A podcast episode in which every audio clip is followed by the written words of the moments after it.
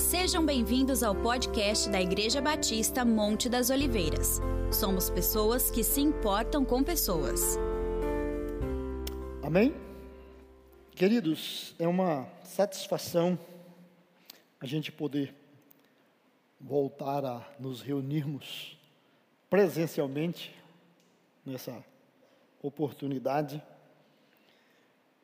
E a gente tem muito que agradecer a Deus, temos muito que render graças, bendizer, aclamar por tudo o que Ele é e por tudo o que Ele tem feito.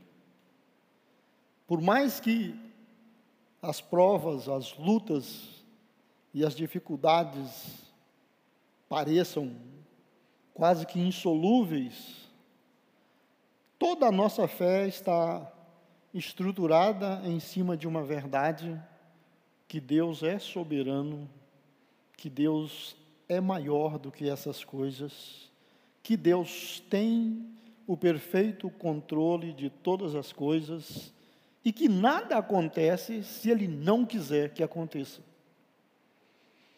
Deus nunca perdeu uma batalha.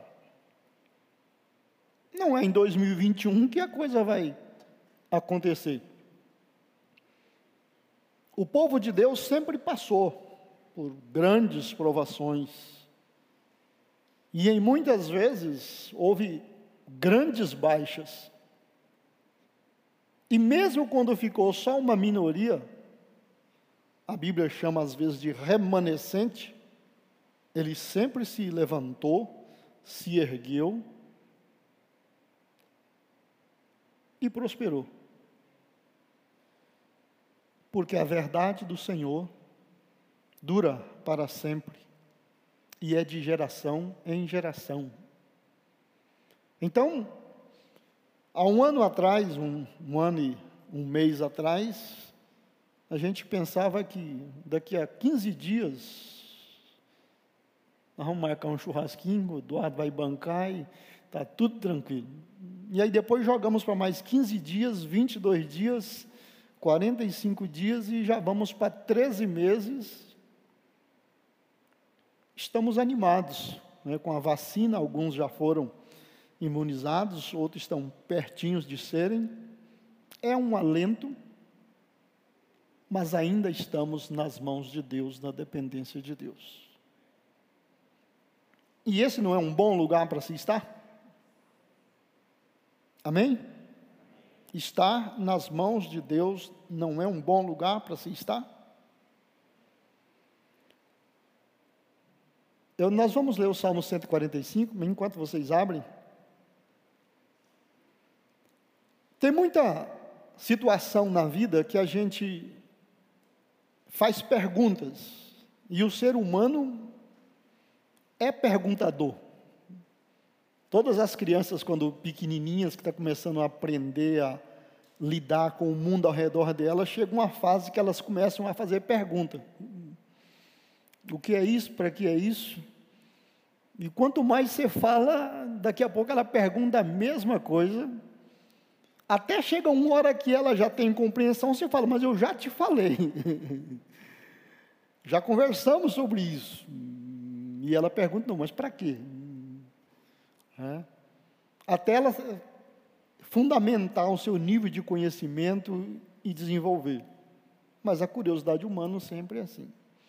E espiritualmente, é muito comum a gente perguntar por quê? Por que pandemia? Por que um vírus? Por que da China? Por que tão agressivo? Por que tantas mortes? Por que pessoas tão saudáveis adoecem interna e morrem? Velhinho está no bico do corvo, entra lá e duas semanas depois está em casa sadio igual coco. Por quê? Por quê? Por quê?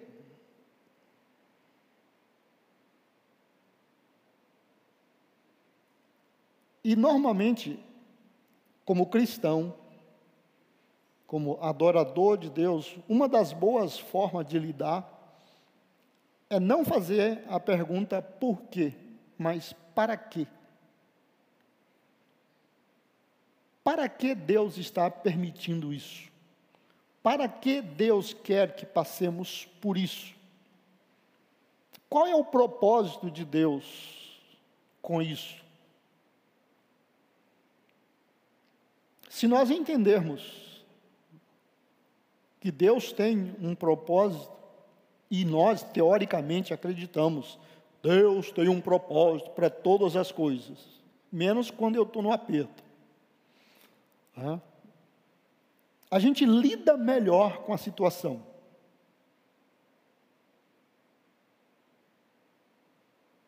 Quando a gente começa a estudar uma das matérias num curso de teologia, que é sobre a Bíblia, a interpretação da Bíblia, uma das coisas que cedo o professor faz questão de passar para a gente é que a Bíblia não é um livro de filosofia, onde Deus começa a explicar e dá motivos e razões para tudo que ele fez, faz e por que está ali.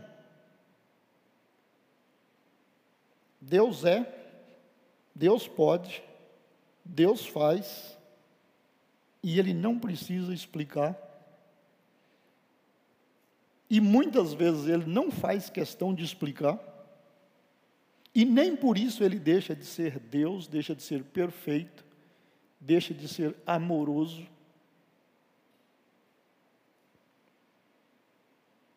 e deixa de ser fiel. Não é verdade?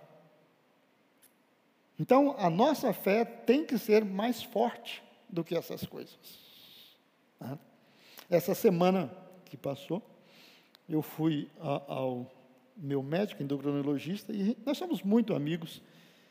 E ele estava me falando de uma situação pesarosa do coração dele, que no começo da semana a, a família da secretária dele lá em Aracanguá, que trabalha com ele lá. Ele foi uma família muito boa, de gente honesta, trabalhadora. Quando começou a pandemia, eles deixaram a cidade, foram para o sítio e ficaram lá. Estava numa fase maravilhosa de relacionamento, de financeiramente.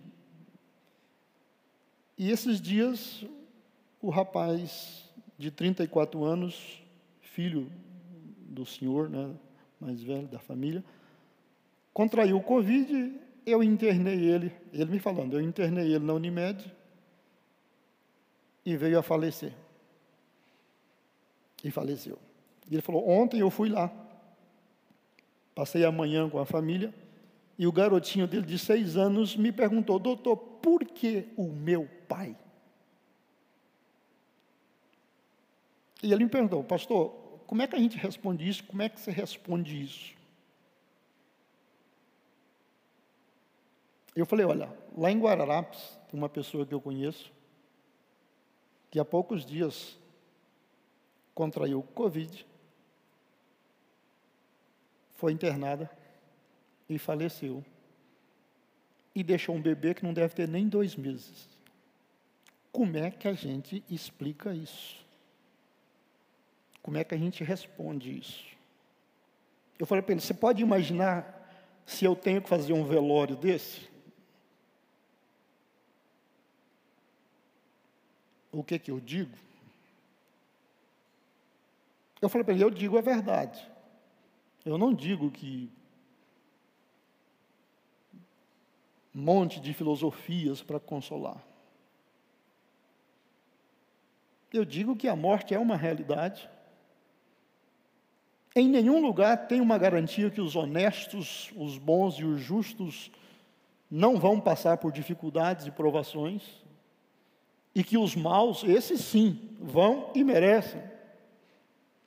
A vida não é como a gente quer, não é como a gente gostaria, ela é como ela é.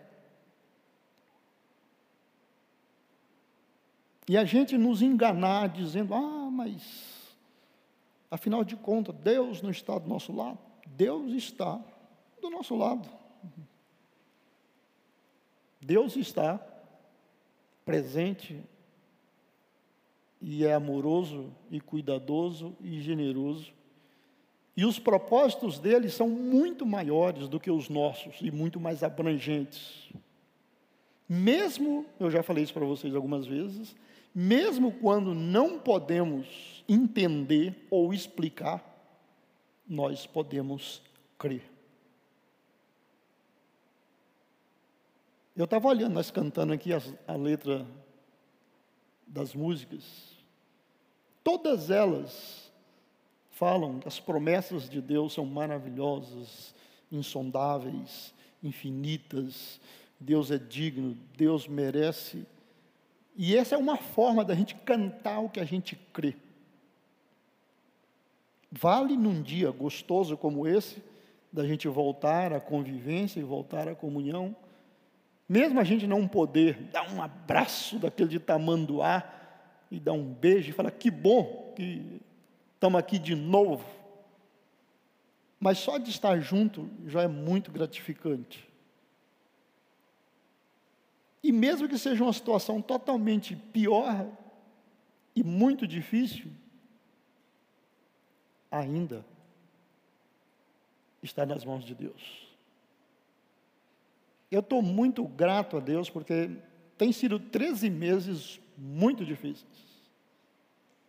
Mas por todo lado que a gente olha, a gente vê o quanto que a família Monte das Oliveiras tem sido abençoada, protegida, guardada. E não estamos imunes a passar por qualquer dessas situações. E Deus não nos deu nenhuma garantia, mas a palavra dele diz que ele é fiel e a gente crê. E isso tem que ser suficiente para a gente. Se a nossa fé não nos sustentar, a gente entra em parafuso. Amém? Então, ter fé não é só dizer eu creio, eu acredito, está escrito lá na Bíblia. Isso tem que estar interiorizado, isso tem que estar valendo para o dia a dia. Salmo 145. Eu não vou pregar, só vou compartilhar rapidamente uma, uma leitura e uns destaques. O meu propósito hoje é demonstrar gratidão a Deus pela vida de vocês, pela vida da igreja, pelas nossas vidas, pelas nossas lutas, mas pelas nossas vitórias. E somando tudo, nós temos mais a agradecer e a louvar do que a pedir ou a reclamar. Acho que nada né, de reclamar.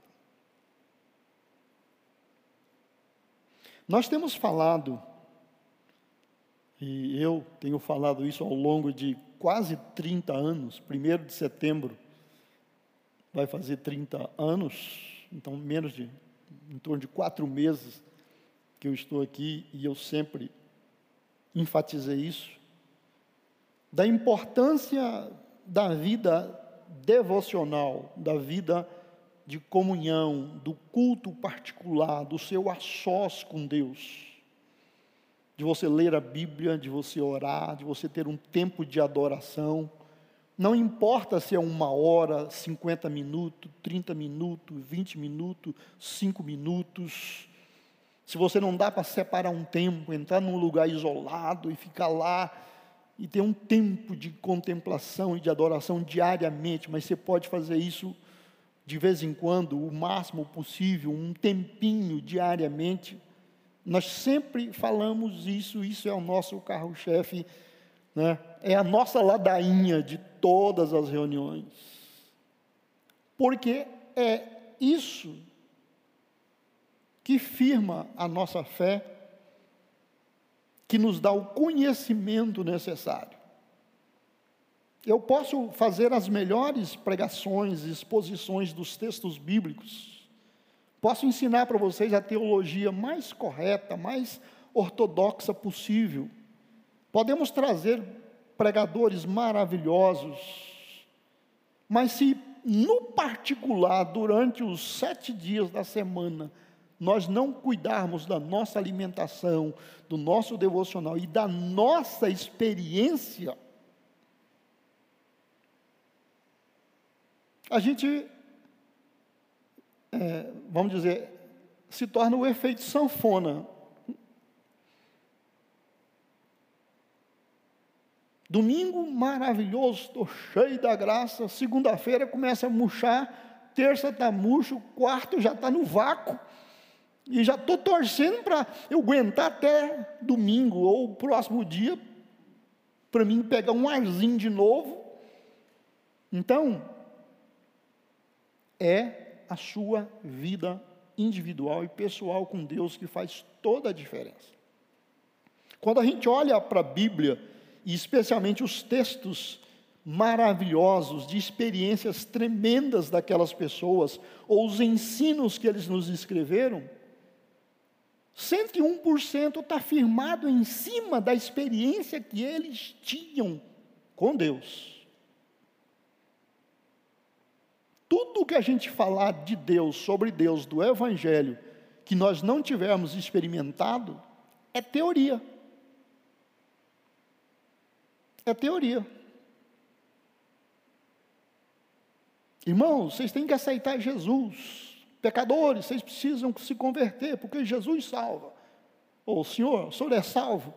Não é fácil assim, né? Comedor de feijão falar que é. Como é que eu estou mandando as pessoas aceitar alguém que salva se eu não sou? O pregador da cruz precisa ser um crucificado. Então, o adorador tem que ser um adorador e não um teórico sobre adoração. Olha as expressões neste salmo de Davi, um salmo de louvor. Eu te exaltarei. É uma expressão muito individual. Não importa a nação, a família dele, as mulheres, os filhos, os nobres, a, a, a administração imperial, né, o, real, hum, os sacerdotes, a experiência deles e a deles. Eu te louvarei.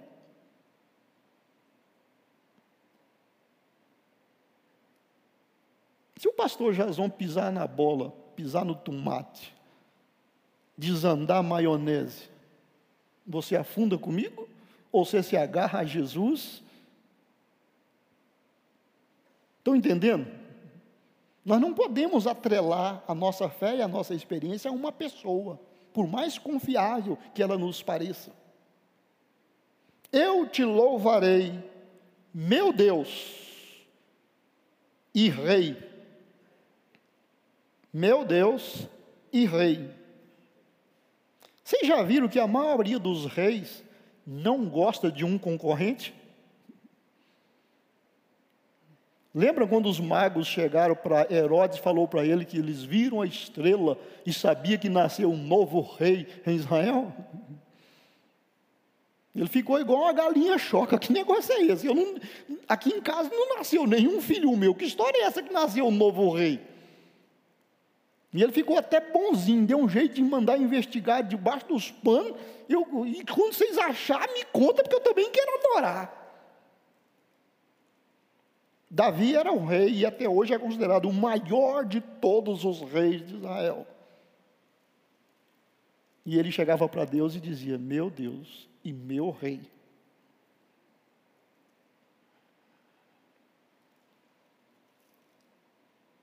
E ele se colocava na mesma condição de súdito. Né? Meu rei, meu Deus e rei. Louvarei o teu nome para todo o sempre. Todos os dias te louvarei. Quando pensamos em todos os dias, vamos pensar no que Davi disse. Como é que era todos os dias de Davi? Teve dia que ele matou gigante, teve dia que ele matou urso, teve dia que ele venceu um exército de filisteu, teve dia que Saul tentou matar ele.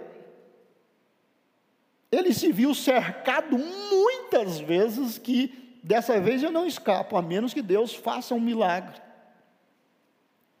Teve filho dele caçando a cabeça dele, teve que fugir de casa às pressas e o moleque atrás dele, se eu pegar eu mato, se eu pegar eu mato, se eu pegar eu mato.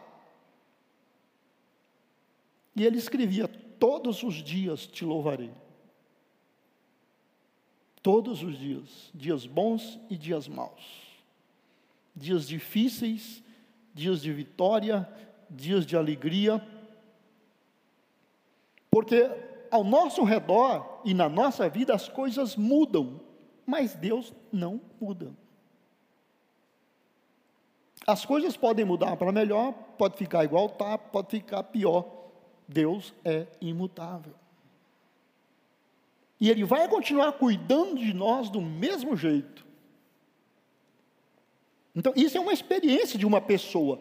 Para chegar nisso, ou você tem uma experiência, ou você é um teórico. Vocês sabem que poeta, poeta tem uma mente muito criativa, e ele lida bem com as palavras. Ele conta uma história, ele floreia uma coisa que você fica boquiaberto, mas é só poesia. Mas isso aqui é um salmo para ser cantado no culto. Né? Todos os dias te louvarei, sim, louvarei o teu nome para todo sempre. Grande é o Senhor, Ele é digno de muito louvor. Muito louvor. Quanto que é muito louvor para Deus? A gente cantar uma hora, a gente orar uma hora, rodar uma noite em vigília, adorando, fazer turno, já que a gente se cansa, então vamos fazer de hora em hora, a gente troca a turma, 24 horas de louvor. Aí no final das 24 horas, Senhor, nós te louvamos, porque nós te louvamos demais. É verdade? Deus é digno de muito mais. Merece muito mais. E tudo que fizermos não atinge né, esse patamar. Mas Deus é digno de muito louvor. É impossível medir a sua grandeza com metro, com uma trena, com anos-luz, qualquer que for a medida que tentarmos medir a grandeza de Deus, não funciona, é pouco. É impossível medir a sua grandeza. Cada geração, olha que expressão bonita, cada geração conte a seus filhos sobre as tuas obras e proclame teu poder, cada geração. Cada geração. O pai conta para o filho e firma essa fé no filho, que conta para o seu filho, que conta para o seu filho, que conta para o seu filho, e cada geração conta proclama, prega, anuncia né, essas coisas maravilhosas de Deus. Cada geração conte a seus filhos sobre as tuas obras e proclame teu poder. Meditarei em teu majestoso e glorioso esplendor e em tuas maravilhas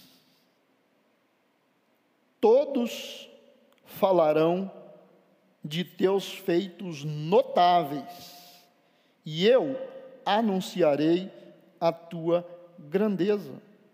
Isso aqui está falando de missões, evangelismo. Todos vão falar da grandeza de Deus.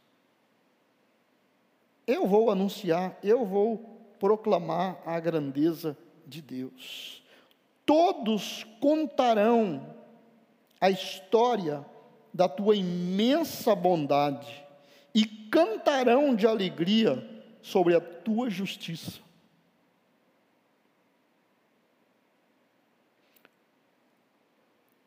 Vamos parar por aqui para a gente não, não, não alongar tanto.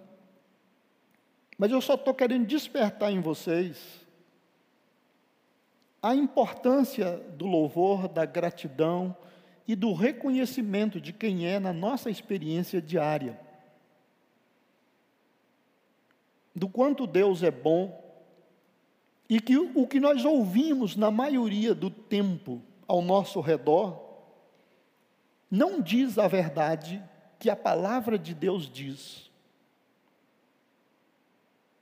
Estava participando de uma conferência ontem, ah, via internet,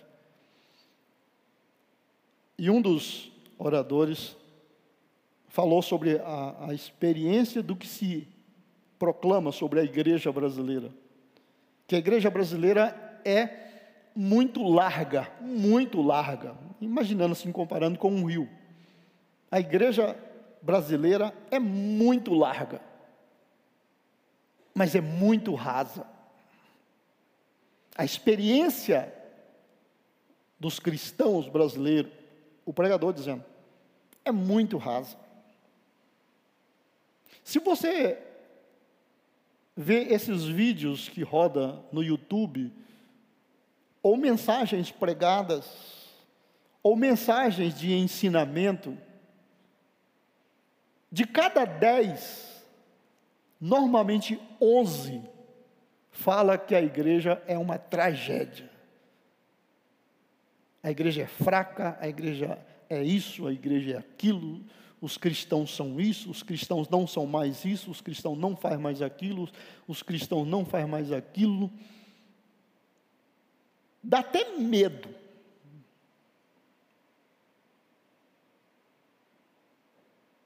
Em alguns aspectos, algumas coisas são verdades. Gente,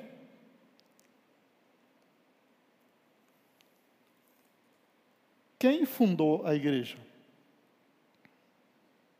Na sua cabeça, pelo que você conhece de Bíblia e pelo que você já ouviu, quem fundou a igreja?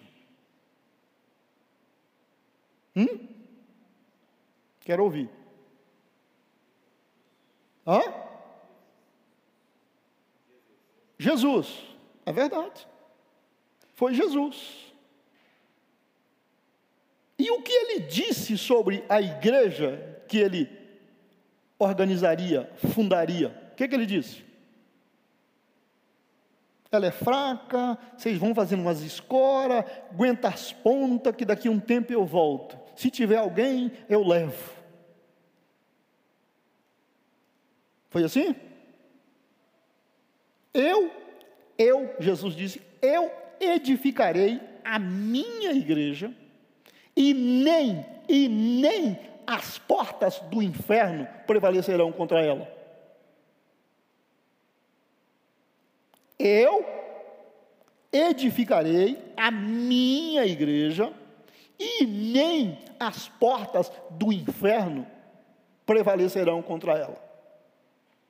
Será que Jesus era tão papudo que ele tinha coragem de desafiar o diabo sem saber que força que o diabo tem? Não. Ele sabia quanto poder o diabo e o inferno têm? Sabia? Então por que, que ele deu uma garantia tão exagerada?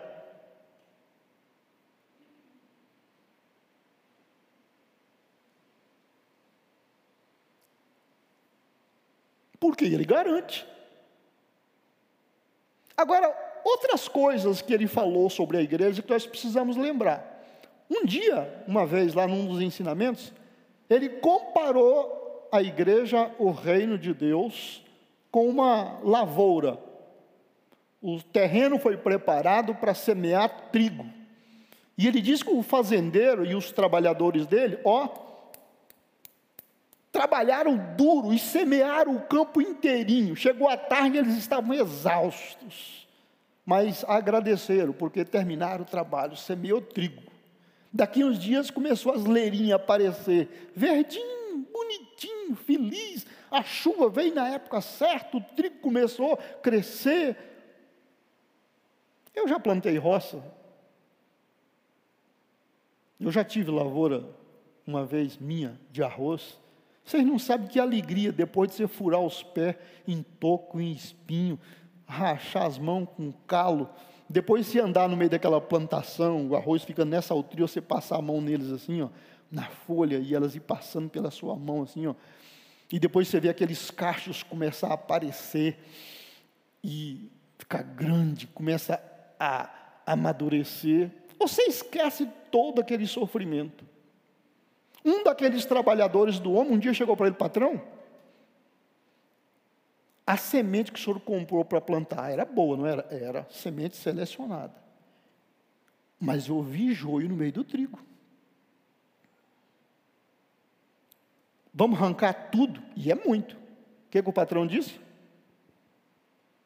Deixa o joio crescer, deixa dar cacho, deixa amadurecer. Na hora da colheita, a gente separa. Não foi isso que Jesus falou? Então a igreja de Jesus é santa, pura, imaculada e vai para o céu. Mas no meio dela tem? Será que tem? Será que tem?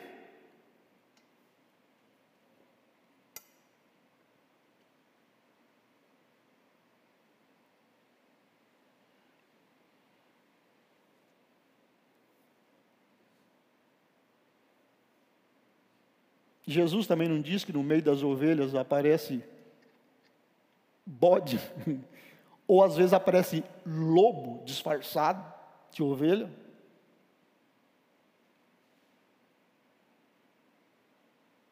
No meio do ouro não aparece escória. Ele não ensinou que o pescador lança a rede, vem tudo quanto é tipo de peixe. Aí chega na praia, eles começam a separar. Peixe bom, comercial, saboroso, vai para cá. Peixe que não presta. Então, quando nós pensamos em igreja, nós temos que pensar nela como igreja.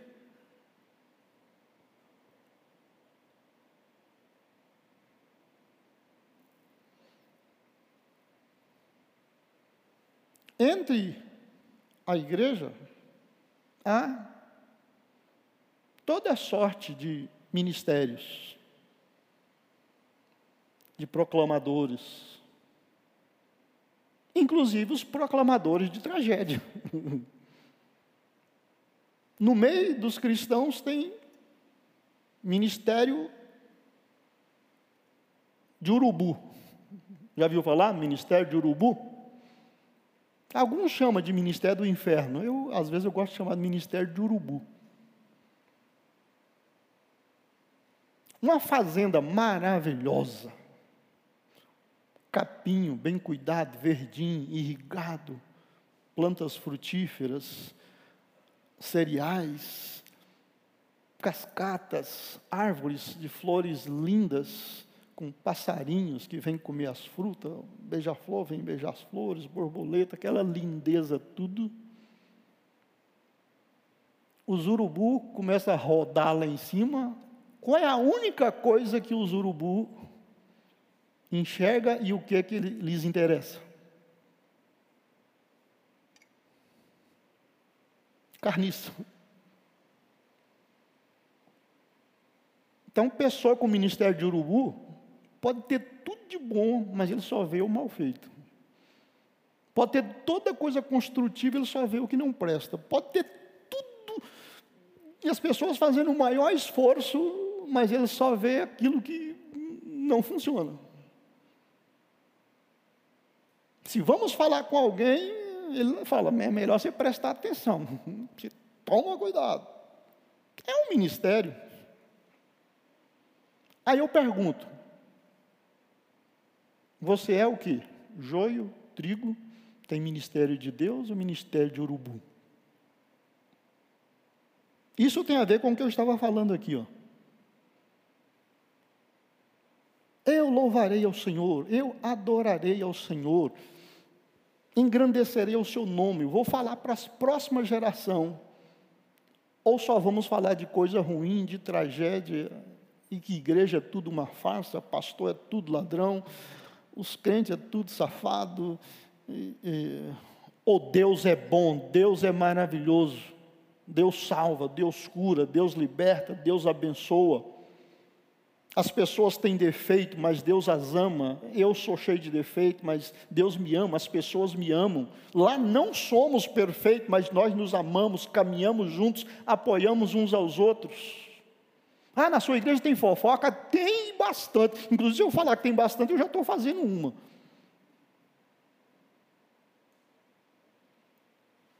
Qual a melhor coisa que tem na sua igreja? É Jesus, o Espírito Santo, a palavra de Deus. Então, quando você vê as pessoas, mesmo no YouTube, mesmo na, na imprensa, mesmo pessoas que dão altos estudos bíblicos, falando de gente que não presta, de igreja, de pastor cego, de ministério aproveitador, esquece, concentra-se em glorificar a Deus, adorar a Deus. Soltar uma, uma coisa lá no, no na sua rede social, contando a última, larga lá onde entrou, nem, nem olha, só compartilha aquilo que constrói, que edifica, que abençoa. Mata no ninho quando aparece qualquer outra coisa, porque nós adoramos a Deus, servimos a Deus, somos amados por Deus, abençoados por Deus e somos aceitos por Deus como estávamos e Ele está trabalhando nas nossas vidas. Amém? Que bom que vocês voltaram, que bom que nós pudemos voltar hoje. Só vamos marcar uma reunião para domingo que vem. Aliás, no sábado eu quero uma reunião com os jovens, um culto. Nós vamos ter um culto com os jovens e adolescentes. Já fica marcado, todo mundo, 20, é, ah, 19 horas, tá? Os jovens, 19 horas aqui, jovens e adolescentes, todo mundo aqui, uma grande celebração jovial, juvenil, e a igreja domingo. Em relação à quarta-feira, eu ainda vou ver essa questão é, de poder locomover após as 20 horas e acertar tudo isso direitinho, porque para várias pessoas do louvor ou, ou dos ministérios, é muito apertado eles chegarem do trabalho e das coisas na semana é, para as 20 horas. Então, essa semana ainda não, mas assim que for possível, nós vamos normalizar né, reuniões na, na, na quarta-feira. Mas, então, sábado, jovens e adolescentes, domingo que vem, né, 20 horas, né, aliás, 18 horas, né, domingo que vem, 18 horas, nós vamos estar aqui para adorar, para glorificar. Essa semana, Intensifique a sua adoração, o seu louvor, a sua comunhão. Aproveite os momentinhos, cada momentinho que você puder ter um a sós com Deus. E louve, louve, louve, agradeça. Se tem hora que você não conseguir orar, adore. Você não consegue clamar, adore, cante, declare, faça das palavras dos cânticos que você gosta, que você acha lindos, maravilhosos, faça delas a sua oração. Deixe o Espírito Santo orar em você e através de você, né, porque o Espírito Santo faz isso. Não dá ouvidos a notícias ruins, a coisas terríveis, ou, ou sobre a igreja, ou sobre o mundo, ou sobre o fim do mundo. Esquece. Deus está no controle da nossa vida. Amém? Nada vai nos acontecer a menos que Deus permita. E enquanto Ele não permitir ou Ele não vier nos buscar, temos serviço para fazer. E vamos fazer. Nós precisamos ser igreja com ou sem pandemia. Vamos ficar de pé? Deus te abençoe, vai na paz, que o Senhor te conceda uma semana abençoada, produtiva, né? que o amor de Deus, a graça de Cristo e as consolações do Espírito Santo seja com todo o povo de Deus, em nome de Jesus. Amém. Deus abençoe. Gostou dessa mensagem? Então compartilhe com sua família e amigos e não se esqueça de nos acompanhar nas redes sociais. Até a próxima!